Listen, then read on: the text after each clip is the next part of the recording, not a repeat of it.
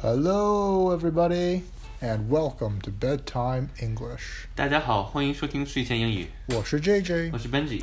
嗯，今天的节目我们给大家讲一个关于狼与小山羊的故事。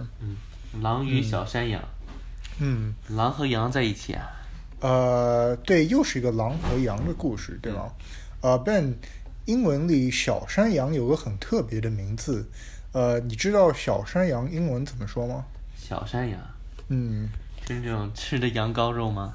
呃，羊羔小肉 山羊、啊、是呃 lamb 吗不是 lamb，呃，英文呢叫？Kid kid，yeah，so 啊，那就不一 kid 样英文是小孩儿的意思，对吗？对，但是还有一个嗯不同的意思就是 baby goat， baby goat。对哦，OK，OK，、 ，kid，the wolf and the kid， OK，那我们看看今天故事，小山羊能不能活着逃出狼的手心？怎么样？ OK， Yeah.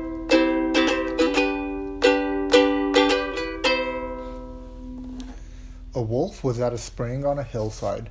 When looking up, he saw a lamb drinking water. 狼来到小山坡的小溪边，看见小羊正在那喝水。 There's my supper, he thought. But if I eat the lamb just like that, other animals might see and talk about it.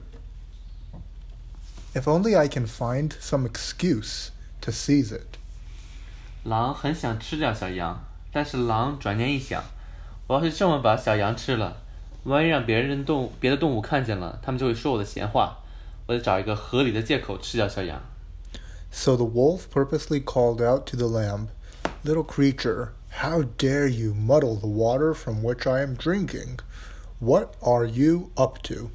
于是狼就故意找茬儿，说：“小东西，你把我喝的水弄脏了，害得我喝不到干净的水了，你安的什么心？ Nay, nay, said the lambikin, if the water be muddy up there, I cannot be the cause of it, for it runs down from you to me. 小狼对羊说：“小羊对狼说，我怎么可能会把您的水弄脏呢？您站在上游，我站在下游，水是从您那儿流到我这儿来的，不是从我这儿流到您那儿去的。 Seeing this excuse did not work, the wolf decided to switch to another one. ”狼见这个借口行不通，决定换一个借口。 Well, then, said the wolf, why did you call me bad names this time last year? Based on this, I will eat you. 他说：“就算是这样吧，你总是个坏家伙。我听别的动物说，你去年在背地里说我的坏话，凭这点我就可以吃掉你。 That cannot be, said the kid. I am only one year old. Moreover, I do not have any queries with you. Why would I say such a thing? ”小羊听了更着急了，他喊起来：“啊，狼先生，那怎么可能呢？去年我还没出生呢，而且我和你无冤无仇，我为什么要骂你呢？ I don't care, snarled the wolf. Even if you have reason, I must eat you today.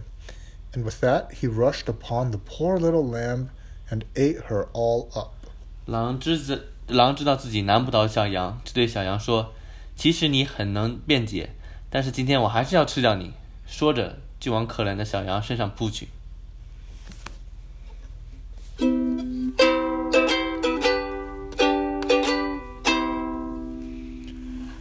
嗯，Hmm, 好的。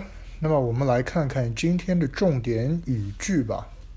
我们今天要学的第一个单词是 excuse。借口， excuse。借口， Don't give me an excuse.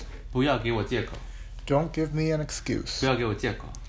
He always has an excuse. 他总是有借口， He always has an excuse. 他总是有借口。我们学的第二个单词是 switch。换， switch. 换， Let's switch the color. 我们把颜色改了吧， Let's switch the color. 我们把颜色换了吧。 Do you want to switch schools? 你想换学校吗？ Do you want to switch schools? 你想换学校吗？我们学的第三个单词是 on purpose. 故意， On purpose. 故意， Did you do that on purpose? 你是故意的吗？ Did you do that on purpose? 你是故意的吗？ I did not do that on purpose. 我不是故意的， I did not do that on purpose。我不是故意的。我们学的第四个单词是可怜。哦、s o r r y e n g l i s h p o o r 可怜的， p o o r 可怜的， The poor squirrel is injured. 可怜的松鼠受伤了， The poor squirrel is injured. 可怜的松鼠受伤了， The poor old man lives all by himself.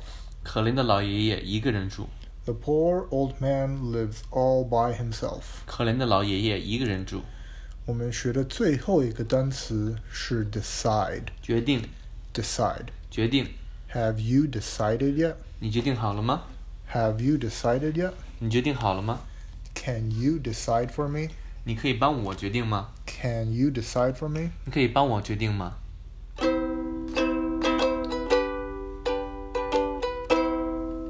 嗯，好的，呃，那么我们今天就讲到这里吧。Thank you for listening and see you next time. 感谢收听，我们下期再见，拜拜拜